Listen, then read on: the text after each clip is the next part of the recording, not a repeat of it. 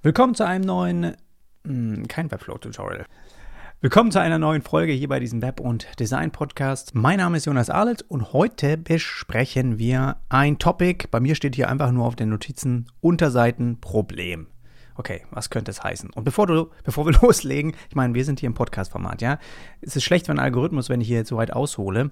Ist aber egal, weil du fragst dich jetzt sicherlich, warum habe ich hier solche, ähm, so ein sexy Gurt hier über meinen Schultern und über meinen Rücken gebunden. Der Grund ist nicht etwa, dass ich irgendwie im nächsten James Bond-Film mitmache, so sieht es ein bisschen aus, finde ich, ähm, sondern dass ich reingefallen bin auf eine Werbung, die ständig immer wieder angezeigt wurde, egal auf welchem sozialen Netzwerk irgendwelche solche, da kommen ja immer solche, ich finde die eigentlich genial gemacht, sind immer so Kurzvideos, die richtig schnell ablaufen, irgendwie so ein bisschen beschleunigt sind und die demonstrieren dir irgendwas, wo du denkst, das brauche ich eigentlich unbedingt, ja.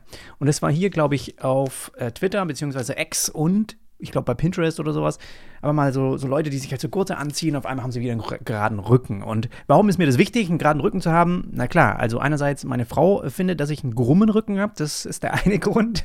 Und der andere Punkt ist, ich habe etwas Angst davor. Und wie du wahrscheinlich auch, sitze ich einfach sehr, sehr viel, viele Stunden am Schreibtisch und ich habe einfach so ein bisschen Angst, so auszusehen wie ein wirklich netter OP, den ich damals bei meinem Zivildienst in, ähm, in der Senioreneinrichtung betreut habe.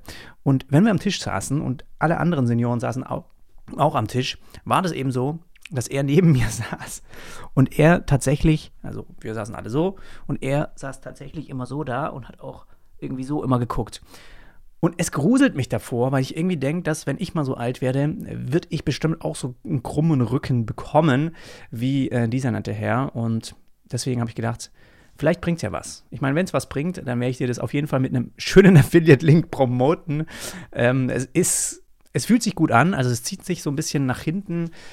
Es macht mir schon einen geraderen Rücken, zieht die Schulterblättern zusammen. Ich habe es auch schon echt eng gebunden, vor allem beim Joggen habe ich es eben auch an.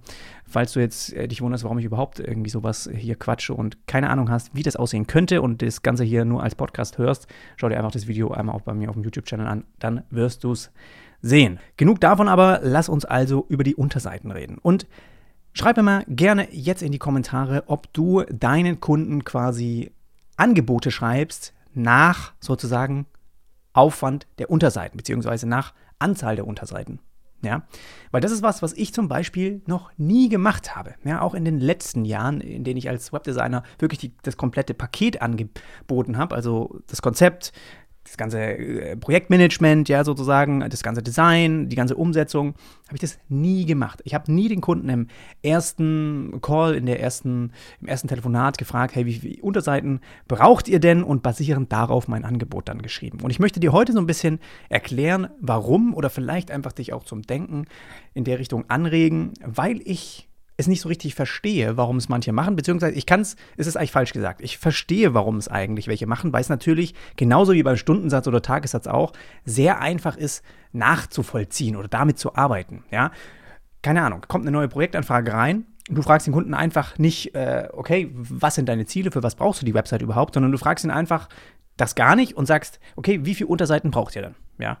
Und am besten soll der Kunde dir auch ganz genau sagen, was auf den Unterseiten eben zu sehen ist. Und in dem Moment, bist du eben nicht jemand, der Kunden wirklich hilft, Resultate zu erzielen, sondern du bist einfach nur jemand, der Aufgaben ausführt, wie ein Roboter. Ja? Du, es kommt, es ist wie wenn du ins Krankenhaus gehst und dem Arzt eigentlich diktierst, was du hast und was für eine OP jetzt am besten notwendig ist und wie sie das Ganze eben machen sollen. So ist das. Und das ist eigentlich der falsche Weg, weil du bist ja letztendlich in der Expertenrolle. Jemand kommt zu dir, beschreibt seine Situation und dann ist es für mich aus meiner Sicht erstmal egal, wie viel, okay, was, was schweben dir denn für Unterseiten vor? Wie viel?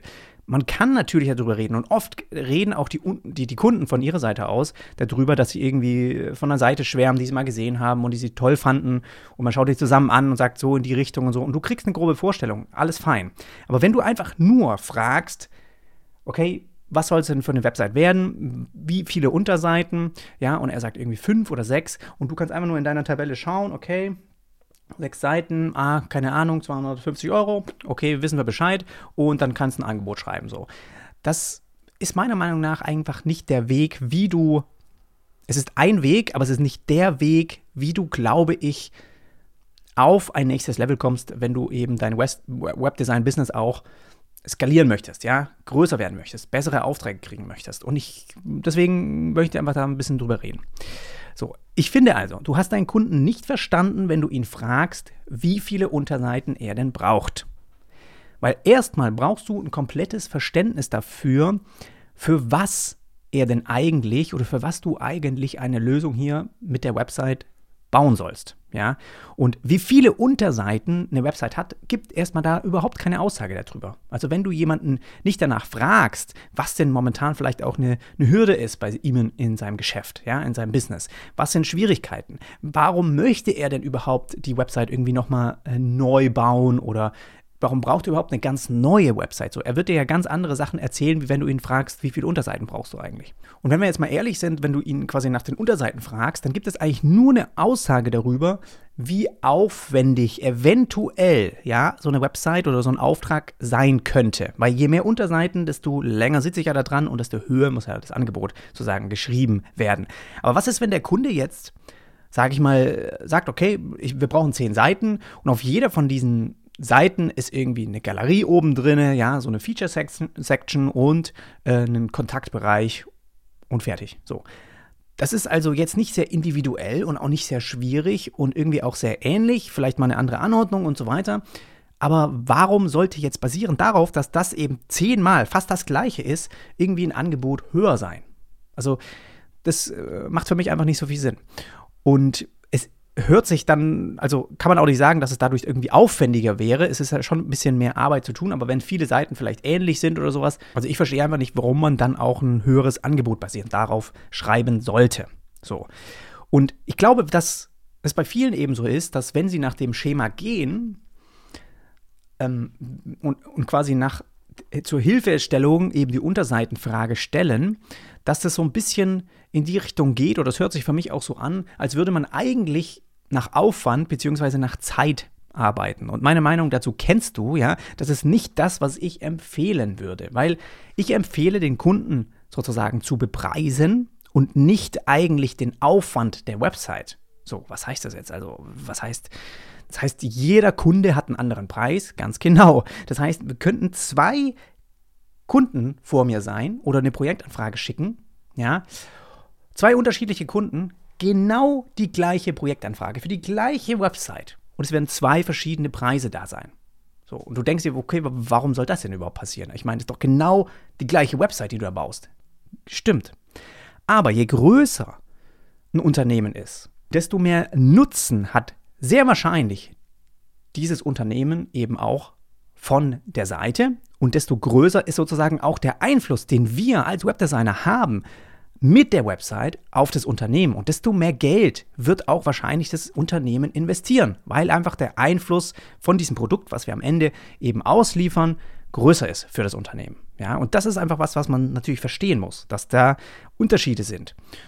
Wenn man jetzt eben zum Beispiel für ein Café um die Ecke, das gerade erst anfängt, eine Website baut, dann hat diese Website auch einen Einfluss auf das Café, weil man kann es dadurch finden, man kann es gut in Szene setzen, man kann dadurch neue Kundschaft anlocken. Aber es ist eben nur ein Café. Wenn jetzt ein Restaurant um die Ecke kommt und dieser Restaurantbesitzer hat aber der ist schon seit zehn Jahren im Business und hat auch schon zehn Restaurants komplett in Deutschland verteilt eröffnet, dann ist es ja sehr wahrscheinlich, dass dieses Restaurant nicht, also er hat ja im Prinzip zehnmal so viel Einfluss, die Website, ja, auf, auf, auf sein Business, wie eben dieses eine Café um die Ecke weil er einfach zehn Restaurants hat und du kannst zehnmal so viele Kundschaft sozusagen anziehen für ihn, für das Unternehmen. Und das ist einfach was, was man verstehen muss. Und dann ist es egal, also beide Restaurants haben höchstwahrscheinlich ähnliche Anforderungen, was sie brauchen an Inhalten, an, an Seite, an, an, an Aufwand vielleicht. Okay, es ist bei dem größeren vielleicht noch eine interaktive Karte, wo die, die anderen Standorte auch noch drin sind und so weiter, aber hält sich in Grenzen in Relation zu dem, was eigentlich für einen Einfluss du mit der Website diesem Kunden lieferst. So, und das heißt, erst wenn du den Kunden auch verstanden hast, weißt du auch, welchen Nutzen er von der Website sozusagen hat und warum er sie letztendlich auch braucht. Und erst dann kannst du eigentlich auch sagen, wie viele Seiten und welche Unterseiten du dafür eigentlich empfehlen würdest. Und das ist wirklich so, wie ich immer äh, äh, gearbeitet habe in den letzten Jahren. Ich habe eine neue Projektanfrage bekommen und im ersten Telefonat haben wir nicht darüber gesprochen, wie viele Unterseiten der denn braucht oder was da drauf zu sehen sein soll, weil das konnte ich noch überhaupt nicht erahnen. Es ging um ein, sag ich mal, viel größeres Bild außenrum. Das war so, okay, wo, wo treiben wir hin oder warum ist es überhaupt dazu gekommen, dass wir hier einen Relaunch machen? Also es sind ganz andere Fragen quasi zustande gekommen. Das war noch überhaupt nicht so detailliert auf die Website, sondern man hat sich angehört, auch wo die hinwollen, welche Ziele sie haben. Und dann zieht man sich ja zurück, erarbeitet ein Konzept, wie könnten wir das strukturieren? Wie könnten wir vielleicht eine vorhandene Website nochmal von der Content-Architektur ein bisschen aufbohren, ein bisschen verändern, sodass es ein bisschen logischer ist, leichter zu navigieren und so weiter. Und erst dann entstanden sozusagen Ideen für Unterseiten. Eine fehlt, eine ist da, die ist aber irgendwie zu wenig ausformuliert, aber dafür total wichtig. Ja? Also es sind ja ganz neue Ideen, die dann zustande kommen, die im ersten Gespräch vor dem Angebot noch gar nicht da waren. So, ich, ich, ich fange ja nicht an mit der Arbeit, bevor ich nicht die Zusage habe, den Auftrag auch in der Tasche zu haben. Und das gehört einfach zur Arbeit dazu. Und ich weiß sozusagen nachher diese Summe, diesen, diesen festen Betrag, der bei mir immer in den Angeboten eben steht, ja, und den weiß ich. Und das ist sozusagen wie der, der, der Rahmen, in dem ich mich jetzt auch bewege. Natürlich weiß ich, dass ich damit jetzt nicht total äh, fett ausholen kann und ihm sonst mm, wie eine Apple-Website liefern, aber ich habe es trotzdem ja in der Hand, diese Zügel zu bewegen, wie aufwendig jetzt bestimmte Unterseiten werden oder wie viele wir da hinzufügen und so weiter. Und ich gucke quasi erst danach dann halt, sobald das Angebot unterschrieben ist und wir angefangen haben. Und dann ist im Prinzip dieses Thema auch, brauchen wir noch eine Unterseite, okay, fügen wir mal eine noch hinzu. Also oft während dem Entwicklungsprozess merkt man, dass wir irgendwie, dass es dem Projekt einfach gut tun würde, ja, einfach nochmal ähm, diese und jene Seite vielleicht noch mit hinzuzufügen aus SEO-Gründen, aus irgendwelchen Inspirationsgründen, ja, an irgendwas, was wir gar nicht gedacht haben, was aber vielleicht einfach für das Unternehmen sinnvoll wäre. Und dann mache ich das einfach. So, dann, da, da schreibe ich doch nicht nochmal extra ein Angebot oder sowas, sondern dann ist es sozusagen da mit dabei und ist was on top geliefert, was sowieso immer besser ist, weil der Kunde dich dann weiterempfiehlt, ähm, weil du nicht immer alles picky genau abrechnest und so weiter. Und das ist einfach so, wie ich bisher eben gearbeitet habe. So, ich möchte trotzdem nochmal ein Beispiel geben, weil dann begreift man das vielleicht auch nochmal ein bisschen mehr.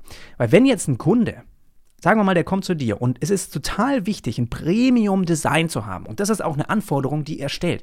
Wir sind momentan ein Player auf dem Markt und wir werden erkannt, aber wir werden nicht so hochwertig wahrgenommen, wie wir eigentlich zwischen den Wettbewerbern sind. Wir sind wirklich Premium und das bringt unsere Website nicht rüber. So.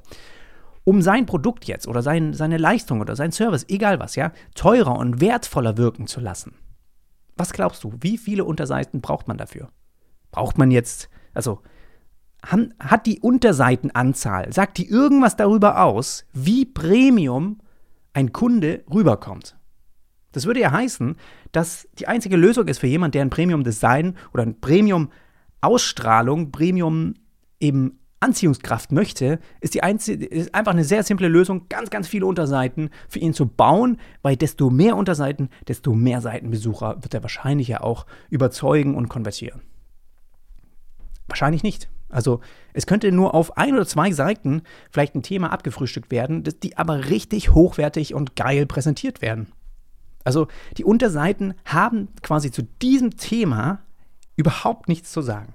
Ein anderes Beispiel ist, ein Kunde kommt zu dir und hat sozusagen extrem Probleme, neue Mitarbeiter zu rekrutieren. Und das ist tatsächlich eine Projektanfrage, die letztens erst genau so zu mir gekommen ist. Sie wollten einen Relaunch der Website haben, weil und, und mit der sich sozusagen neue Mitarbeiter weiter gewinnen wollen. Das war ein Hauptziel, warum sie überhaupt die Seite ganz neu machen. Weil sie einfach vielleicht nicht so anziehend wirkt, weil man sich nicht vorstellen könnte, überhaupt da zu arbeiten und versetzt sich rein in diese Situation. Die suchen neue Mitarbeiter, ein Mitarbeiter, ein potenzieller Mitarbeiter kommt auf die Website und es ist einfach überhaupt, du hast nicht das Gefühl, irgendwie du kriegst mit, wie man da arbeitet oder was da überhaupt ist oder was da deine Aufgaben sind. Man könnte das ja so geil und spielerisch und toll und in der Story mit Videos und mit geilen Bildern und einen Fotografen durchjagen und alles richtig schön verpacken und auf einer Website darstellen, ja.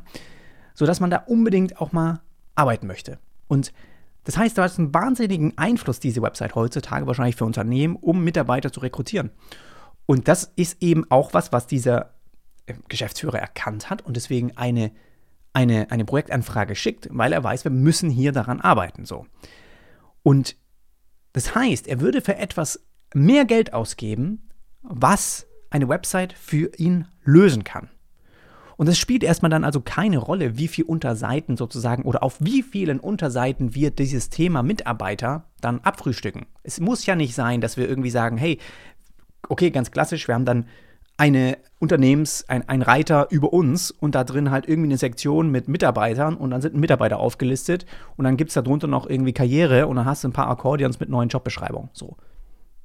Das würde es vielleicht nicht lösen. Wir müssen also anfangen, ein bisschen zu bohren, wie problematisch, wie schwierig ist es wirklich in dem Bereich, sage ich mal, neue Mitarbeiter überhaupt zu finden oder wo tummeln die sich, was, was brauchen die eben zu sehen. Es ist ein ganz schwieriges Thema, was man irgendwie nicht leicht erklären kann auf einer Website. Brauchen wir also noch mehr Unterseiten, wo wir wirklich auch mal Beispiele erzählen, was Aufgaben sind von Mitarbeitern, das mit Kamera begleiten oder so. Und es kann sein, dass da eben ganz andere Seiten noch entstehen, wenn das ein wirklich zum Beispiel eigener Reiter, eigener Navigationspunkt in der Website sein soll. Zum Beispiel Team oder sowas, ja.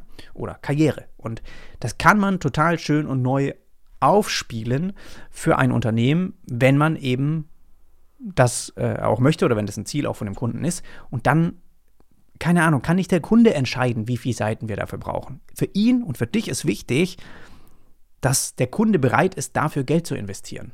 Und du kannst in einem Gespräch auch sehr gut rausfinden, wie schwierig, wie viele Schwierigkeiten er wirklich hat. Hat der Kunde also vielleicht vor einem Jahr noch irgendwie ganz normal jeden Monat neue ähm, Bewerbungen reinbekommen und jetzt ist es irgendwie nur noch alle drei Monate. So, dann siehst du ja ganz klar einen Painpoint und der wird auch den Kunden gewissermaßen etwas kosten. Ja, oder was bringt ihm ein neuer Mitarbeiter? Was ist das Unternehmen runtergebrochen auf einen Mitarbeiter? Zum Beispiel umsatztechnisch, was macht ein Unternehmen pro Mitarbeiter?